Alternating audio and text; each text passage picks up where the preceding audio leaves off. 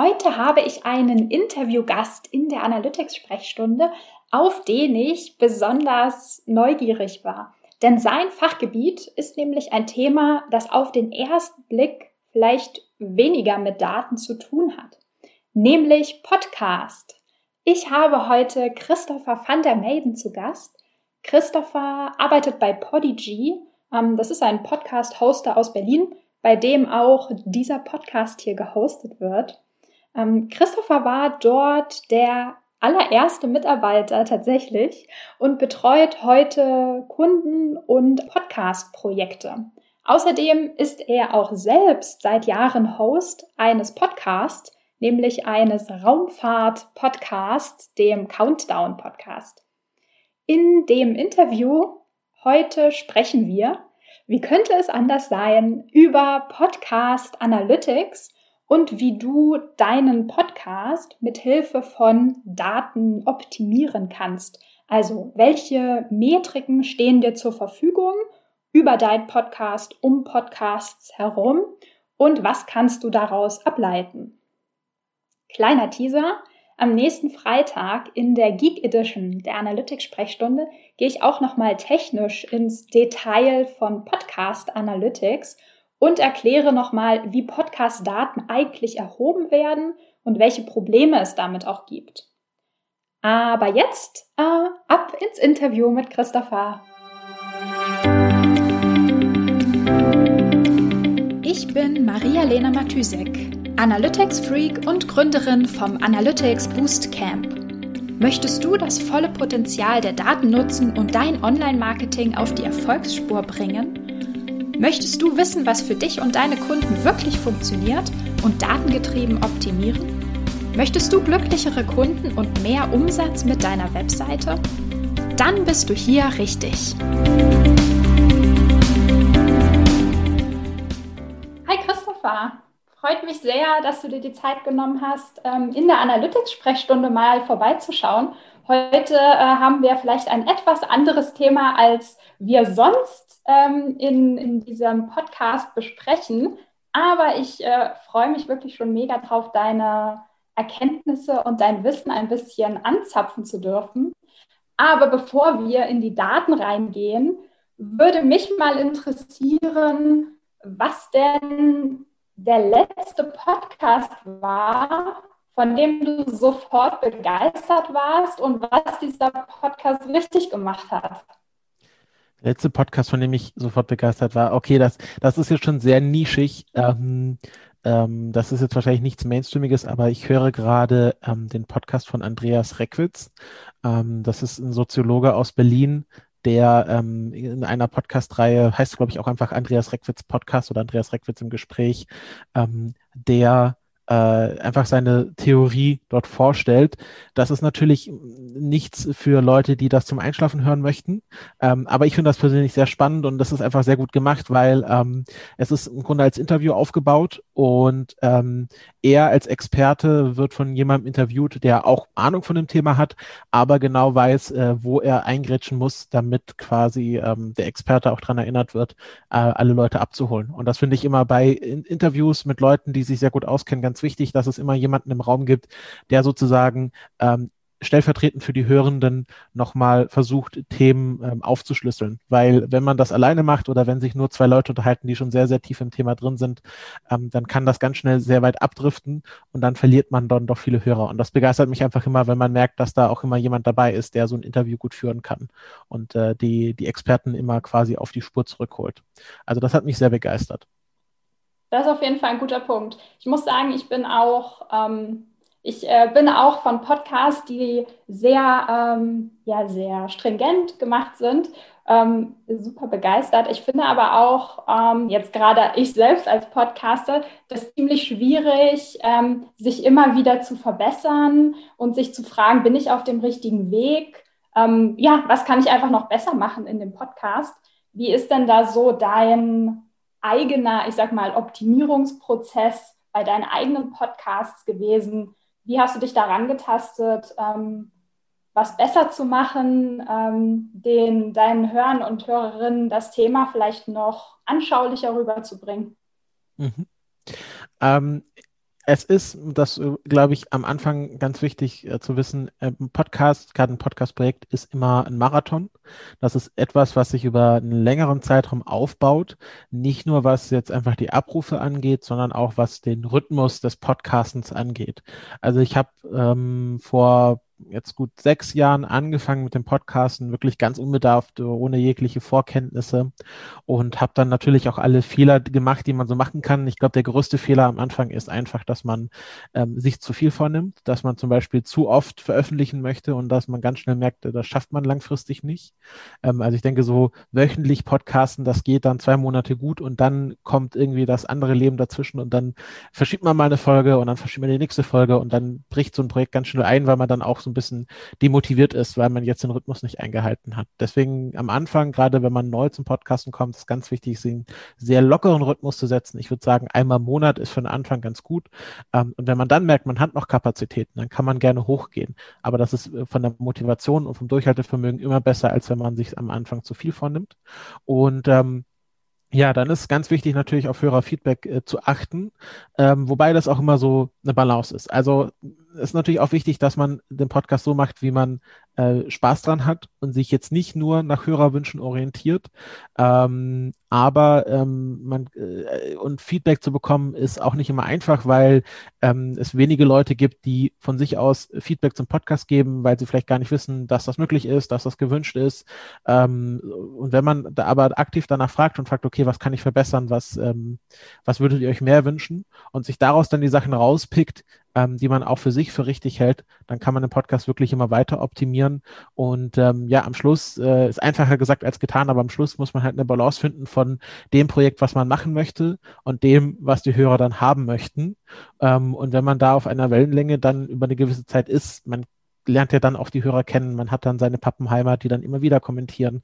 Ähm, und wenn man dann irgendwie sich so eine Hörerschaft aufgebaut hat, dann ist das einfach so ein natürlicher Flow, dass man ganz genau weiß, wie sich der Podcast anfühlen, äh, anzufühlen hat und ähm, wie man da die richtigen Hörer anspricht.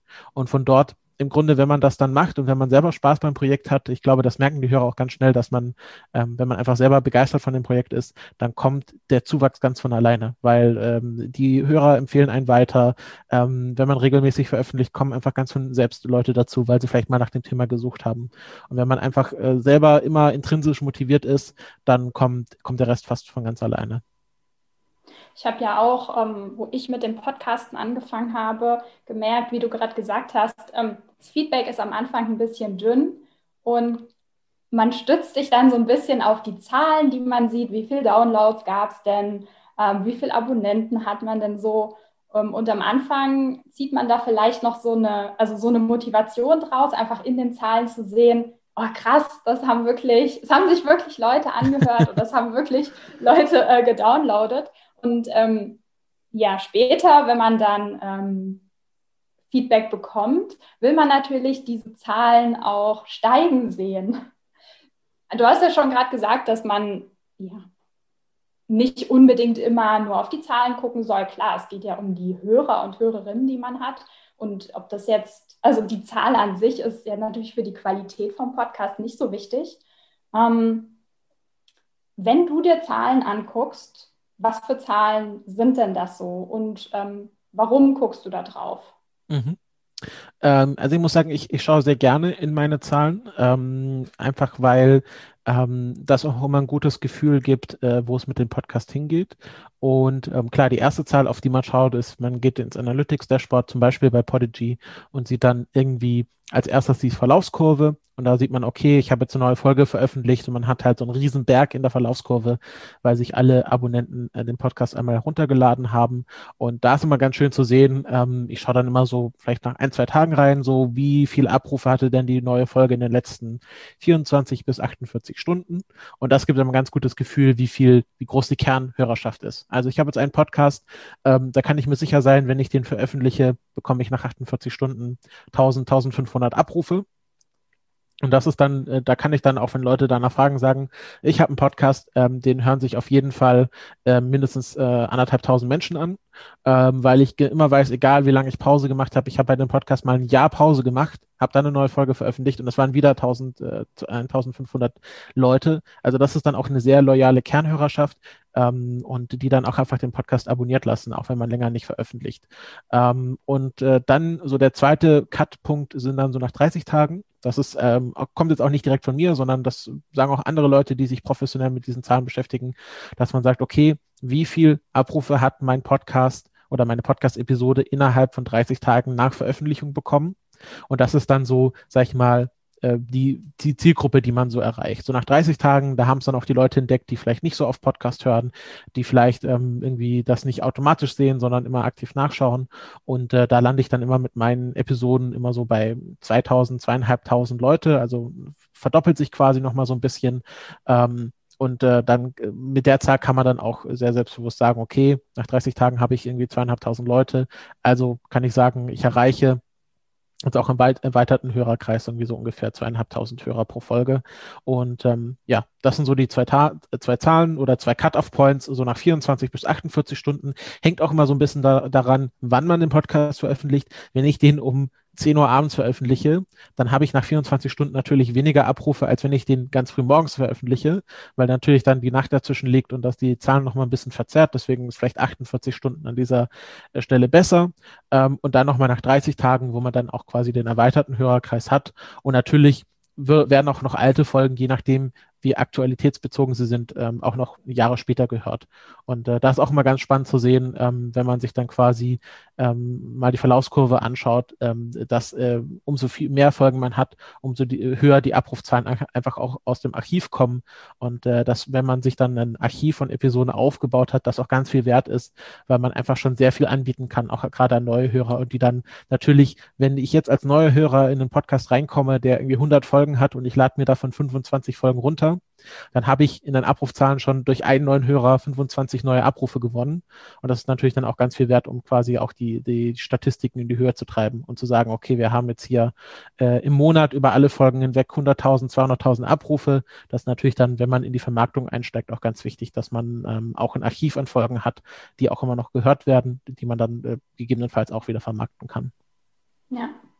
Ähm, wie ich sag mal, wie viele Informationen oder wie viele Erkenntnisse würdest du denn sagen, kann man über das Hörverhalten oder über die Zielgruppe tatsächlich aus den Daten ableiten? Mhm. Also ich habe jetzt bei deinen Erzählungen mir so überlegt, okay, es gibt natürlich ähm, Podcaster, die, sag ich mal, einmal im Monat, einmal die Woche eine Episode rausbringen und die wird dann wahrscheinlich auch oder vielleicht in dieser Woche gehört. Aber es gibt ja auch, ähm, keine Ahnung, Podcast-Serien oder kleinere Episoden, die dann nur zehn Minuten gehen, wo die Nutzer ähm, oder die Hörer und Hörerinnen vielleicht eher einfach mal fünf am Stück hören. Ähm, sagt das was aus? Kann man mit den Daten was anfangen? Was hast du da so für Erfahrungen gemacht, wie tief man das Hörverhalten tatsächlich verstehen kann? Mhm. Also ähm, bei Podigy kann man natürlich mehr aus den Zahlen rauslesen, als einfach, dass der Abruf stattgefunden hat. Also was man zum Beispiel aufschlüsseln kann, ist, ähm, von wo die Hörer kommen. Und da ist zum Beispiel ganz spannend, ähm, es gibt da einen Wert, der heißt Feed und dann einen Wert, der heißt Webplayer. Das bedeutet, wo äh, hören die Leute das über ein Feed, also über eine Podcast-App, oder hören die Leute das über den Webplayer, also über den Webplayer, den ich auf meiner Webseite zum Beispiel eingebunden habe. Und da ist natürlich so, wenn ich merke, ich habe jetzt irgendwie 80 Prozent meiner Abrufe über den Webplayer und nur 20 Prozent über den Feed, dann ist das ähm, eine Aussage, dass man sehr wenig wiederkehrende Hörer hat, weil der Webplayer keine in sich keine Abonniermöglichkeit hat, sondern da muss ich immer aktiv auf die Webseite gehen. Das ist dann zum Beispiel der Fall, irgendwie, wenn ich eine sehr stark besuchte Webseite habe, ist es natürlich von Vorteil, wenn dort auch der Podcast präsentiert ist, weil die Leute, wenn sie auf die Webseite kommen, einfach an diesem Webplayer dran vorbeilaufen, mal in eine Folge reinhören und dann ihn vielleicht, also dann konvertiert man das vielleicht in Abonnenten. Aber was man natürlich langfristig haben möchte, ist, dass der Großteil der Abrufe über den Feed reinkommt, weil über den Feed das ist nicht immer, das, da, da haben die Leute das nicht immer abonniert, aber mit einer sehr, sehr großen Wahrscheinlichkeit, weil wenn ich das über den Feed höre, komme ich über eine Podcast-App wie Spotify, wie Apple Podcast, wie Pocketcast, wie Overcast, wo der Abonnier-Button natürlich immer sehr groß und prägnant zu sehen ist und äh, die, die ähm, Motivation, den Podcast zu abonnieren, auch sehr groß ist. Und deswegen will man langfristig ähm, vor allem Feed-Abonnenten haben und die Webplayer-Abonnenten sollten dann ähm, eher immer einen kleineren Teil ausmachen. Im optimalen Fall, es kommt natürlich auch immer auf den einzelnen Podcast an, ähm, weil dann hat man auch, äh, kann man auch sagen, wir haben hier eine wiederkehrende Hörerschaft, wo wir uns sicher sein können, wenn ich jetzt eine Folge veröffentliche, dann habe ich wieder nach 48 Stunden ein, 2000 Hörer. Und natürlich, was auch immer spannend ist, ist die Frage, von welchen Podcast-Plattformen kommen die Leute. Ähm, da gibt es natürlich Spotify, Apple Podcast, ähm, dieser Google Podcast, ähm, mittlerweile wirklich eine ganze Reihe. Und da, das kann auch sehr, sehr unterschiedlich sein. Also es gibt Podcasts, die haben 80, 90 Prozent ihrer Abrufe über Spotify. Und ähm, das sind dann sehr Podcasts, die sehr viele Neu-Podcast-Hörende ansprechen. Also sehr viele Leute, die neu ins Podcasten einsteigen, machen das mittlerweile über Spotify, weil es natürlich hm, aktuell die, die kleinste Hürde hat. Man hat das vielleicht schon zum Musik hören und der Sprung zum Podcast ist dann nicht mehr weit. Ähm, aber zum, du siehst zum Beispiel hier, ich habe sehr, sehr viele Leute, ähm, ich habe jetzt hier meine eigenen Statistiken gerade aufgemacht, ich habe sehr, sehr viele Leute über Podcast Addict, das ist eine Podcast-App über Android ähm, und ich habe natürlich einen Podcast, ähm, also das Thema hier ist ähm, recht technisch und mein Podcast läuft auch schon seit ein paar Jahren und ich spreche sehr viele Leute an, die eher, sag ich mal, im technischen Bereich, im Nerd-Bereich, würde ich es jetzt mal nennen, unterwegs sind. Und das kann man zum Beispiel darüber sehen, dass man weniger Leute aus Spotify hat und mehr Leute über eine Android-App äh, oder eine generell eine Podcast-App, eine freie Podcast-App wie Podcast Addict oder äh, AntennaPod und weniger über Spotify. Natürlich Apple Podcast ist immer sehr groß damit dabei, weil es einfach vorinstalliert ist auf allen iOS-Geräten und auch schon bei älteren Podcast-Hörern, wenn man sie so nennen kann, ähm, schon länger mit dabei ist. Ähm, und das kann man sich auch daraus ableiten, ob man jetzt mehr Leute über Spotify hat oder eine andere Podcast-App, ob man Leute generell zum Podcast hören eher motiviert, was natürlich sehr, sehr gut ist. Also wenn ich sehr viele Leute ähm, durch meinen Podcast überhaupt dazu motiviere, den Podcast äh, ins Podcast hören einzusteigen, ähm, äh, zeigt das natürlich, dass mein Podcast ein sehr sehr gutes Thema hat, was auch sehr viele Leute interessiert, die bisher sich noch gar nicht mit Podcast beschäftigt haben. Ähm, und ähm, das ist natürlich dann auch ein gutes Zeichen von Erfolg. Oder man hat eher Leute, die halt von Android kommen, kann man sich dann zum Beispiel belegen, wenn man ein technisches Thema hat, ähm, keine Ahnung, dass man mehr Android-Themen mit reinnimmt, weil man merkt, okay, sehr, sehr viele meiner Hörer nutzen ein Android. Ähm, solche Sachen kann man sich dann natürlich auch rausziehen. Hast du, ähm, hast du noch irgendwas im Kopf, wo du sagst, ähm, bei deinem eigenen Podcast hast du das in den Daten gesehen und äh, daraufhin etwas geändert an deinem Podcast oder keine Ahnung, vielleicht auch an technischen Details vom Podcast? Ich sag mal so, äh, Podcast-Beschreibung, also jetzt nicht technisch, aber du weißt, was ich meine, jetzt nicht mhm. im Inhalt, ähm, irgendwie, dass du sagst, wenn ich sehe, die und die App ist total wichtig für meine Hörer äh, und Hörerinnen, da muss ich meine Shownotes anders machen, damit die damit was anfangen können, zum Beispiel. Mhm. Ja, also ich persönlich habe das noch nicht gemacht, aber es sind Sachen, die ich mir gut vorstellen könnte, dass zum Beispiel, wenn ich jetzt hier wirklich 80, 90 Prozent meiner Abrufe über Spotify habe, dass ich dann Sachen anders in meinen Podcast-Metadaten machen würde, weil zum Beispiel Spotify ähm, unterstützt keine Shownotes, sondern nur Beschreibungen und Spotify unterstützt auch keine Kapitelmarken. Und wenn ich merke, ich habe eh 80 Prozent meiner Hörer über Spotify, dann muss ich mir auch nicht die Mühe mit den Kapitelmarken machen, weil die meisten Hörer das eh nicht sehen. Oder man kann natürlich auch versuchen, den Hörer ein bisschen zu erziehen. Das ist natürlich wesentlich schwieriger, ähm, aber ich denke, langfristig hat das dann doch auch nette Effekte, dass man den Leuten sagt, hey, wir, wir sehen, wir haben sehr viele Hörer über Spotify. Ähm, es gibt da Apps da draußen, die euch wesentlich mehr Metadaten zu diesem Podcast liefern können. Ähm, probiert doch mal vielleicht die oder die App aus. Ist natürlich sehr, sehr schwer, den Hörer zu erziehen, sollte man im besten Falle auch nicht machen müssen. Ähm, da ist vielleicht der andere Weg dann der einfache Weg, dass man sagt, okay, wenn ich eh die meisten Leute über Spotify habe, dann kann ich mir Shownotes und Kapitelmarken auch schenken. Ist natürlich ein bisschen schade, weil man da quasi Metadaten zu dem Podcast verliert. Ähm, aber es ist auch eine Frage einfach von, von Zeitökonomie, dass man sagt, ich habe so viel zu tun, ähm, ich muss mir hier die Mühe nicht machen, ähm, weil es hat eh keinen Effekt Effekt. Ähm, das gleiche gilt natürlich auch für alle anderen Sachen. Also zum Beispiel, wenn ich den Podcast mit einem Newsletter bewerben würde oder mit Instagram-Postings oder ich kaufe wirklich Werbung auf Social Media für den Podcast und sehe dann keinen Ausschlag in den Abrufzahlen, ähm, dann kann ich mir das Ganze natürlich auch schenken. Weil wenn ich da die wenn ich meine Maßnahmen nicht messen kann, dann existieren sie quasi nicht, weil was hat das dann für einen Effekt? Da kann mir Instagram noch so viel sagen, ja, so und so viel tausend Leute haben deinen Post zu deinem Podcast gesehen. Wenn ich das nicht in Hörer konvertieren kann, dann ist diese Maßnahme für mich uninteressant. Ähm, es gibt hier äh, für Professional-Nutzer noch ein ähm, Tool, was bei, gerade bei dieser Auswertung noch helfen kann. Das ist so ein Episoden-Vergleichstool, wo ich wirklich ähm, Verlaufskurven von Folgen übereinander legen kann. Ich nehme jetzt mal einfach hier die letzten drei Folgen und das ist wirklich nach äh, relativer Zeit, also wie viele Tage nach Veröffentlichung. Und wenn ich dann zum Beispiel weiß, okay, immer fünf Tage nachdem der Podcast erschienen ist, kaufe ich nochmal Instagram-Werbung oder mache ich nochmal ein Newsletter draus, dann sollte im besten Falle nach fünf Tagen hier auch so ein kleiner Peak zu sehen sein, weil dann nochmal neue Hörer zu diesem Podcast dazukommen. Und wenn das nicht zu sehen ist, dann hat dieser, dann hat diese Maßnahme keinen Effekt und dann kann ich mir das auch schenken. Also es ist eher mehr ein Auswerten der bestehenden Maßnahmen, die ich über Analytics machen könnte, als ich sehe etwas in den Analytics und mache daraufhin etwas. Ähm, das passiert eher seltener, ähm, sondern eher man sagt, okay, ich habe etwas ausprobiert und welchen Effekt hat das? Also welche, welche Werte kann ich daraus ziehen? Ähm, es gibt bei Podigy noch eine zweite Ansicht, wo man äh, weggeht von den einzelnen Abrufen hin zu den Unique-Listenern. Und da kann man zum Beispiel sehen, wie viele Folgen sich die Hörer im Schnitt angehört haben. Ich habe jetzt zum Beispiel natürlich über die letzten 30 Tage ist bei fast allen Podcasts so, die meisten Leute hören sich nur eine Folge an, gerade bei meinem Podcast, äh, wenn die Folgen über zwei Stunden gehen. Ähm, aber es gibt auch schon Leute, die haben sich zwei, drei, vier oder sogar fünf Folgen am Stück angehört. Und das ist natürlich auch eine Aussage, wie, gerade wenn ich einen kurzen Podcast mache, möchte ich natürlich, dass die Leute sich viele Folgen am Stück anhören. Und wenn hier die Werte niedrig sind, dann kann man sich natürlich auch fragen, warum animiert der Podcast denn nicht dazu, dass ich weiterhöre? Gibt es hier irgendwie, äh, muss ich hier vielleicht nochmal mehr die Folgen miteinander verknüpfen, nochmal darauf hinweisen, dass, dass es auch andere Folgen zu anderen Themen gibt, nochmal ein bisschen Cross-Promotion machen. Ähm, also gerade bei sehr kurzen Podcasts, die auch sehr häufig erscheinen, ähm, ist es doch noch, noch ein guter Wert, den man sehen kann, kann, wie viele Folgen am Stück angehört werden, einfach um zu sehen, ähm, wie groß, ich würde es mal, die Bingeability von so einem Podcast ist. Ähm, sowas kann man sich dann anschauen. Ähm, genau, solche Sachen könnte man sich äh, an Maßnahmen dann aus den Analytics ableiten. Mhm. Ähm, hast du denn, also fällt mir gerade noch so spontan ein zu dem, was du gerade eben gesagt hast, ähm, dass wenn ich jetzt zum Beispiel Werbung auf meinen Podcast schalte, zum Beispiel bei Social Media, würdest du das dann eher direkt in die Spotify-App zum Beispiel leiten, diesen Traffic? Oder würdest du sagen, ähm, zum Beispiel auf der eigenen Webseite ähm, hat der Nutzer einen viel besseren Eindruck von dem Podcast?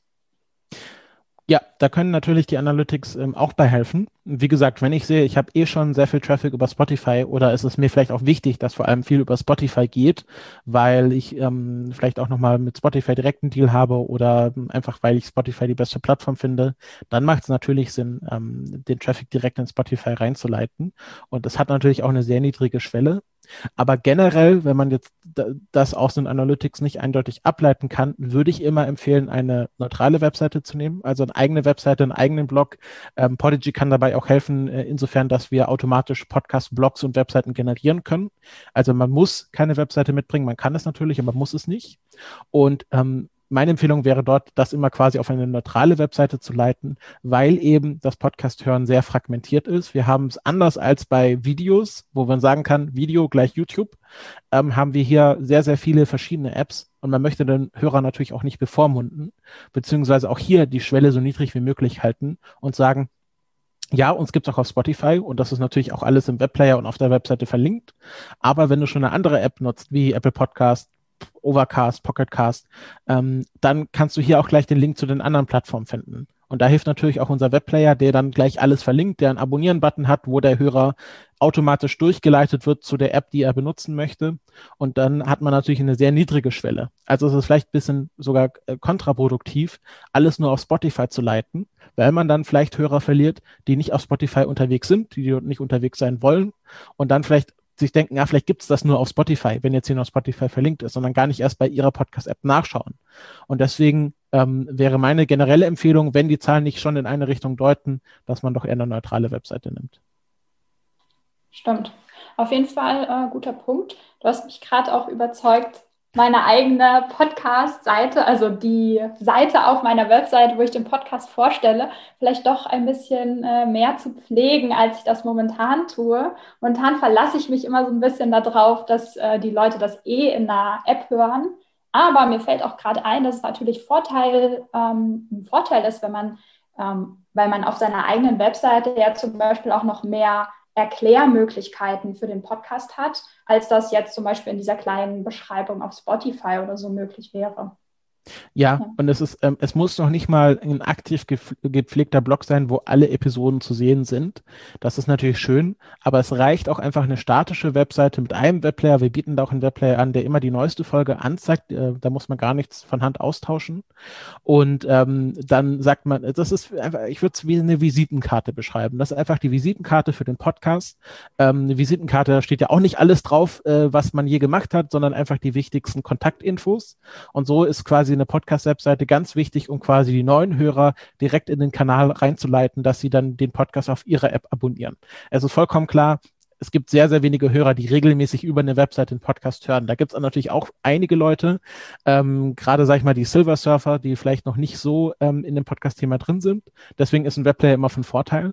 Ähm, aber gerade so für den durchschnittlichen Podcast-Hörer ist so eine Webseite einfach ganz gut, um sich möglichst schnell zurechtzufinden, auf welcher Plattform man diesen Podcast denn abonnieren kann, ähm, vielleicht nochmal weitere Informationen zu finden ähm, und einfach sich sehr schnell über diesen Podcast zu informieren. Und da ist natürlich eine neutrale Webseite immer das Beste, weil man da die meiste Gestaltungsmöglichkeit hat.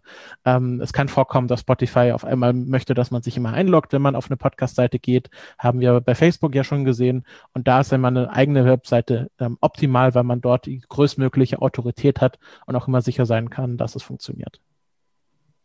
Was können wir denn eigentlich noch so über, ähm, also jetzt mal, sag ich mal, weg von den Abrufzahlen, was können wir denn noch über ähm, die Podcast-Abonnenten erfahren. Also ich denke da auf der einen Seite denke ich so ein bisschen in Richtung, welche Interessen haben die, also welche anderen Podcasts hören die vielleicht. Und ähm, das geht jetzt natürlich ein bisschen raus aus dem Hosting, aber es ist immer eher noch das Thema, ähm, sozusagen, welche Ranking-Position hat man oder wie sichtbar ist man mit einem mhm. Podcast. Ähm, was gibt es da für Metriken, die man sich anschauen könnte? Mhm. Also eine Metrik, die, äh, die es bei Spotify gibt äh, im Professional-Paket, ähm, ist natürlich, welche anderen Podcasts von den gleichen Hörern gehört werden. Ähm, das geht natürlich über alle Podcasts hinweg, die bei Podigy gehostet sind, weil wir nur dort quasi die IP-Adressen vergleichen können. Ähm, aber gerade wenn man einen deutschsprachigen Podcast macht, ist das doch dann eine sehr aussagekräftige Zahl, weil wir sehr, sehr viele Podcasts im deutschsprachigen Bereich hosten. Und ähm, das ist einmal aufgeteilt einfach nach Podcast, einfach, dass man sehen kann, ähm, ich mache jetzt zum Beispiel einen Raumfahrt-Podcast und sehe, okay, ich habe die meiste Überschneidung mit anderen Raumfahrt-Podcasts, wenig verwunderlich, ähm, aber auch hier äh, Comedy-Podcasts oder andere Technik-Podcasts. Und natürlich sind äh, manche Podcasts immer dabei, weil die einfach von den meisten Leuten gehört werden, ähm, die ganzen Zeit-Podcast oder so.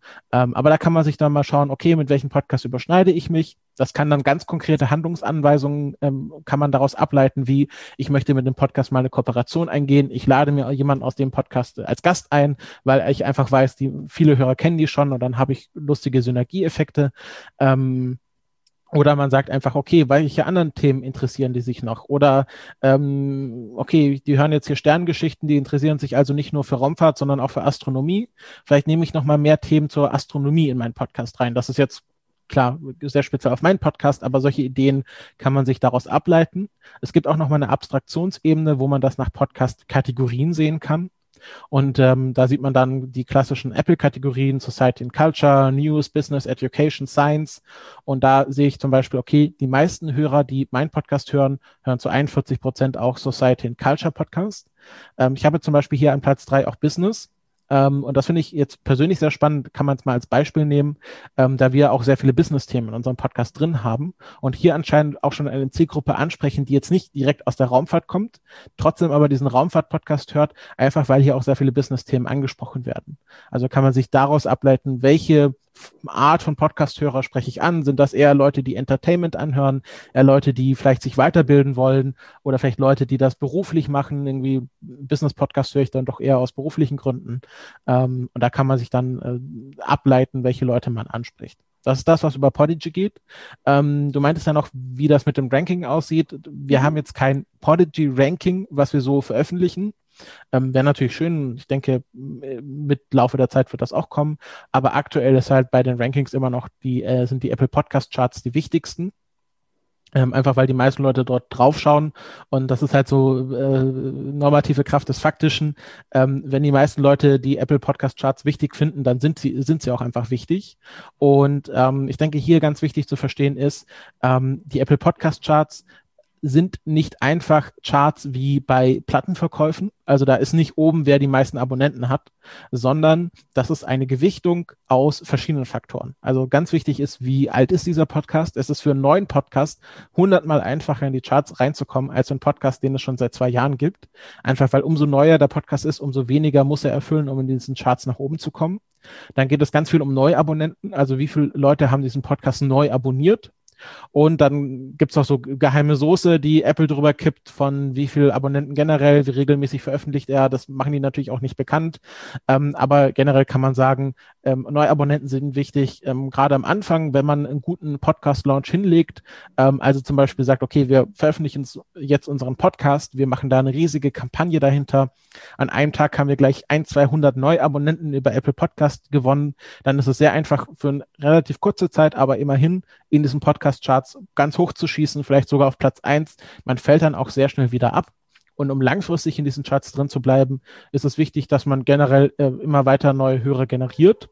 Und dann kommen hier auch nochmal die iTunes-Rezensionen ins Spiel, dass man regelmäßig auch gute iTunes-Rezensionen bekommt, weil das auch zu einem gewissen Faktor, kann man jetzt nicht genau sagen, wie sehr, aber zu einem gewissen Faktor spielt das auch noch mit rein, dass man ähm, auch iTunes-Rezensionen bekommt. Ähm, also das ist auch ganz gut und von Vorteil, wenn man die Leute einfach animiert, solche Rezensionen zu schreiben. Wenn man das am Schluss von jeder Folge sagt, schreibt uns doch mal eine iTunes-Rezension. Ähm, das ist natürlich auch schön, weil man dafür darüber gerne Feedback bekommt, ähm, aber es hilft einem auch im Apple-Ranking hochzukommen und ähm, einfach auch generell sichtbar im Apple Podcast Store zu sein. Ähm, genau. Also das wäre das wäre meine Empfehlung zum Thema Chartplatzierung. Mhm.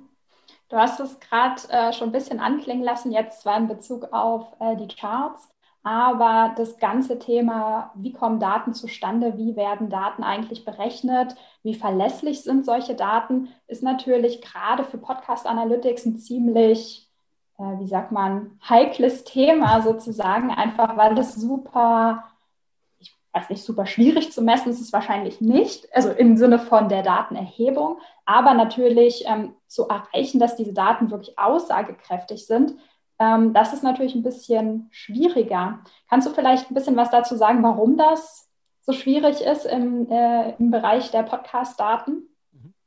Also technisch gesehen ist es nicht schwierig, diese Daten zu erheben, weil was wir machen, ist im Grunde nichts anderes, weil was jeder Server auf der Welt macht, nämlich zu erfassen, wann welche Datei abgerufen wurde. Das muss man sogar machen, sonst wäre das technisch gar nicht möglich, diese Dateien auszuliefern. Was jetzt aber an dieser Stelle kompliziert ist, ist, man muss sich ein, äh, über alle Podcast-Hosts hinweg einig werden, wie man diese Daten misst. Und da gibt es dann ganz viele verschiedene Wege, das zu berechnen. Ähm, mittlerweile nähern wir uns einem allgemeingültigen Standard an. Das ist der IRB 2.0 Standard. IRB steht für Interactive Advertising Bureau. Ähm, das ist einfach so ein Konsortium von Leuten, die irgendwas mit Internetwerbung zu tun haben. Das gab es auch schon vor dem Podcasten. Ähm, und da hängen auch ganz viele Podcast-Hoster mit drin. Und ähm, die haben dann sich quasi mal zusammengesetzt und haben beschlossen, okay, wir vereinheitlichen mal, wie Podcast-Daten erfasst werden sollen. Und dann gibt es halt diesen Standard und daran können sich dann Podcast-Hoster halten oder auch nicht. Ähm, aber für viele Werbetreibenden gerade ist es sehr wichtig, dass dieser Standard eingehalten wird, weil man dann natürlich auch den Werbekunden sagen kann, ähm, okay, die Zahlen sehen so aus und äh, basieren auf dem Standard und dann will das auch gar nicht niemand mehr wirklich nachprüfen, sondern dadurch, dass der Standard drin ist, äh, wissen die schon, dass es verlässlich ist. Dieser Standard ähm, ist sehr, sehr lang, hat sehr, sehr viele technische Spezifikationen, geht bis auf die Bit- und Byte-Ebene runter. Wir haben dazu auch ein White Paper veröffentlicht. Also wenn man, man sich einen gemütlichen Abend vom Kamin machen möchte, kann man das auf unserer Webseite in äh, ein paar Seiten nachlesen, wie das funktioniert. Ähm, ich fasse es mal jetzt ganz grob zusammen. Da, ich glaube, das wichtigste Element an dieser Sache ist, Abrufe werden erst gezählt, wenn mindestens 60, äh, 60 äh, Sekunden einer Audiodatei heruntergeladen wurde. Dieser Wert kommt ein bisschen aus der Musikindustrie, wo es 30 Sekunden sind. Also bei Spotify wird ein Abruf von einem Song erst gemessen, wenn es länger als 30 Sekunden sind. Da hängen natürlich auch irgendwie GEMA-Ausschüttungen dran und solche Sachen, äh, weil man dann sagt, okay, das ist ein nennenswerter Teil eines Songs. Jetzt sind Songs natürlich wesentlich kürzer als Podcast. Deswegen hat man den Wert einfach verdoppelt und hat gesagt, bei Podcast gehen wir auf 60 Sekunden hoch. Und dann kann man sagen, okay, wenn mindestens 60 Sekunden eines Podcasts heruntergeladen oder gestreamt wurde, dann spricht man hier von einem nennenswerten Abruf und auch erst dann taucht das bei uns im Analytics Dashboards auf. Alles, was darunter passiert, also 10 Sekunden, 15 Sekunden, 45 Sekunden, wird alles weggeworfen. Das bedeutet, das taucht erst gar nicht in den Statistiken auf, weil es nach diesem Standard kein nennenswerter Abruf ist. Und ähm, genau, dann hängen da ganz viele technische Spezifikationen dran, wie man misst, was 60 Sekunden sind. Ähm, ist sehr, sehr spannend, aber ich denke, das wird den Rahmen sprengen. Ähm, aber dann ist quasi dieser Standard mehr oder weniger eingehalten. Dann werden noch so ein paar Bots rausgefiltert, wo man eher sagt, okay, das sind automatisierte Abrufe. Ähm, Autoplays werden auch nicht gezählt oder werden erst gar nicht ähm, äh, befürwortet. Also das, es geht hier wirklich darum, ähm, die Zahl so nah wie möglich an die tatsächliche Hörerzahl zu bekommen. Natürlich gibt es immer Sachen, die dazu führen, dass die Zahlen, die man dann im Dashboard sieht, nicht dem reellen Wert entspricht. Aber wir versuchen uns in dieser Kurve auf 99,99 Prozent anzunähern, so dass man dann auch quasi mit äh, sehr viel Selbstbewusstsein diese Zahlen kommunizieren kann, an wen auch immer. Das heißt, die, die Daten, die ich in meinem Podcast-Hoster, also zum Beispiel jetzt bei Podigy sehe, das sind wirklich die Abrufzahlen vom Server. Das heißt, auch ähm, Hörer, die zum Beispiel über Spotify gehört haben, sind da mit drin. Also es ist wirklich sozusagen das komplette Bild in Anführungszeichen. Ja, also das ist der große Vorteil am Podcasten, dass ähm, egal ob ich über Apple Podcast komme, über dieser, über Google Podcast, diese ganzen Plattformen speichern die Audiodateien nicht selber, sondern funktionieren eher wie eine Art Telefonbuch, dass ich dort den Podcast abrufe, aber sie im Hintergrund die Audiodatei immer direkt von Podigy beziehen. Und daher können wir zentral diese Daten erfassen. Spotify ist da so ein bisschen Ausnahmefall, weil die tatsächlich noch einen Cache dazwischen schalten und die Dateien nochmal selber speichern. Aber mit denen haben wir einen Deal, dass wir quasi von denen die Daten mitgeteilt bekommen. Das bedeutet, ähm, auch die Spotify-Daten fließen in diese Statistik mit ein. Und Spotify erfasst natürlich auch nach dem IRB 2.0 Standard. Ähm, und so kann man dann sagen, egal von welcher Plattform man kommt, ähm, alle, ähm, alle Abrufe laufen gebündelt bei Podigy oder einem anderen Hoster zusammen und wir können daraus dann ein umfassendes Dashboard generieren. Ja, super cool. Als ich nämlich angefangen habe, mich mit meinen Podcast-Zahlen und Daten auseinanderzusetzen, habe ich mir nämlich genau diese Frage gestellt. Also wie umfassend ist es eigentlich? Und habe dafür natürlich auch euer White Paper gelesen ähm, und war dann so ein bisschen geflasht, ob der Komplexität des Ganzen. Deswegen finde ich das wirklich total cool, dass, ähm, dass ihr sozusagen als Podcast-Host euch äh, darum kümmert, mir als Podcaster diese Datenkomplexität äh, ein Stück weit abzunehmen. Ja, also das ist auch der Sinn des Standards, dass man sich gar nicht erst damit beschäftigen muss, sondern weiß, der ist da, also kann ich auf diese Zahlen vertrauen. Ähm, das natürlich, äh, so, so, ein, so ein Vertrauen aufzubauen, das ist natürlich bei neuen Standards sehr schwer. Aber dadurch, dass ähm, jetzt schon sehr, sehr viele Hoster bei diesem Projekt mitmachen, ähm, ist gerade, wenn man, also diese Zahlen sind natürlich dann am wichtigsten, wenn man damit Geld verdienen möchte. Und gerade bei den Werbetreibenden ähm, ist dieser Standard eigentlich schon sehr, sehr gut angenommen. Cool. Supi. Ich ähm, sagen wir, also als Abschluss äh, dieser Episode würde ich mich äh, super freuen, wenn du vielleicht noch drei Tipps ähm, für meine Hörer und Hörerinnen in Bezug auf die Daten teilen könntest. Also wo sagst du, ist besonders wichtig oder muss man besonders vorsichtig sein oder ja, eigene Daten zu erheben durch Podcast-Umfragen ist auch eine gute Idee. Also ähm, am Anfang sollte man sich auf jeden Fall nicht entmutigen lassen von den Zahlen. Ähm, es ist klar, wenn man als neuer Podcaster anfängt, wird man erstmal sehr, sehr geringe Zahlen haben, weil niemand kennt einen. Niemand weiß, wo man, wo man ist, wo man zu finden kann, dass es einen gibt. Ähm, und gerade wenn man keine Hörerschaft mitbringt. Klar, wenn jetzt, keine Ahnung, Jan Böhmermann einen Podcast macht, der wird natürlich auf, auf einen Stand äh, 10.000 Abrufe haben.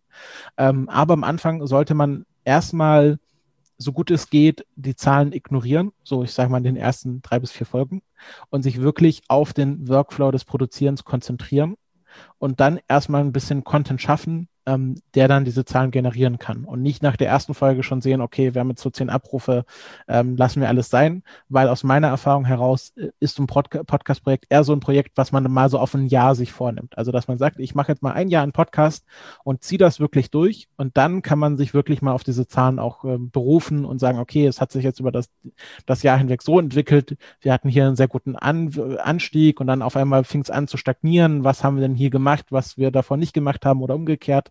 Ähm, aber wirklich erstmal langfristig ähm, Folgen produzieren, ohne sich das wirklich an den Zahlen festzumachen. Ähm, Genau, und dann ähm, kann man, wie gesagt, mit diesen Zahlen arbeiten, insofern, dass man schaut, ähm, haben bestimmte Maßnahmen einen Effekt also eher äh, vielleicht einfach mal Sachen experimentieren und schauen, ob sie angenommen werden. Und ähm, dann kann man auch wirklich mal danach entscheiden, okay, die Zahlen sehen jetzt nicht so gut aus. Wir, wir lassen das vielleicht mal mit diesem Experiment oder man sieht, oh, die Zahlen schießen durch die Decke und man führt das Experiment weiter. Ähm, also hier wirklich erstmal die Zahlen ein bisschen links liegen lassen, erstmal sich wirklich auf den Workflow konzentrieren, ähm, dass das solide ist, dass der, dass einfach regelmäßig Folgen kommen. Das ist nämlich das Wichtigste. Man, bei einem Podcast, wenn man jetzt nicht direkt in Staffeln produziert und das schon von vorne vornherein klar ist, wenn man sich wirklich ein Projekt vornimmt, was langfristig ähm, gemacht werden soll, dann auch wirklich schauen, okay, wir haben jetzt hier einen Plan, vielleicht auch schon mal 10 Folgen, 15 Folgen im Kopf vorplanen, sodass man wirklich regelmäßig veröffentlicht, weil das ist das, was auch die Hörer dabei hält, was dann auch dazu führt, dass die Hörer anwachsen. Weil wenn ich einen Podcast abonniert habe und merke nach zwei Monaten, da kommt ja gar nichts, dann habe ich ihn auch ganz schnell wieder deabonniert. Und die Regelmäßigkeit ist beim Podcast wirklich essentiell. Das ist ein tolles Schlusswort. Vielen Dank, dass du dir die Zeit genommen hast. Ähm, ja, ich hoffe, wir hören uns nochmal wieder. Und ja. ich wünsche dir noch eine schöne Woche. Danke dir, es hat mir sehr viel Spaß gemacht ähm, und äh, ich danke für die Einladung. Sehr gerne. Ciao. Tschüss. Wenn dir die Folge gefallen hat und du etwas mitnehmen konntest, dann würde ich mich mega über eine Bewertung freuen. Abonniere den Podcast, teile ihn mit Freunden und Kollegen und wenn du selbst eine Frage hast, die ich dir in der Analytics-Sprechstunde beantworten kann, dann schreib sie mir auf jeden Fall per Mail an maria.analyticsfreak.com, auf Facebook oder über LinkedIn.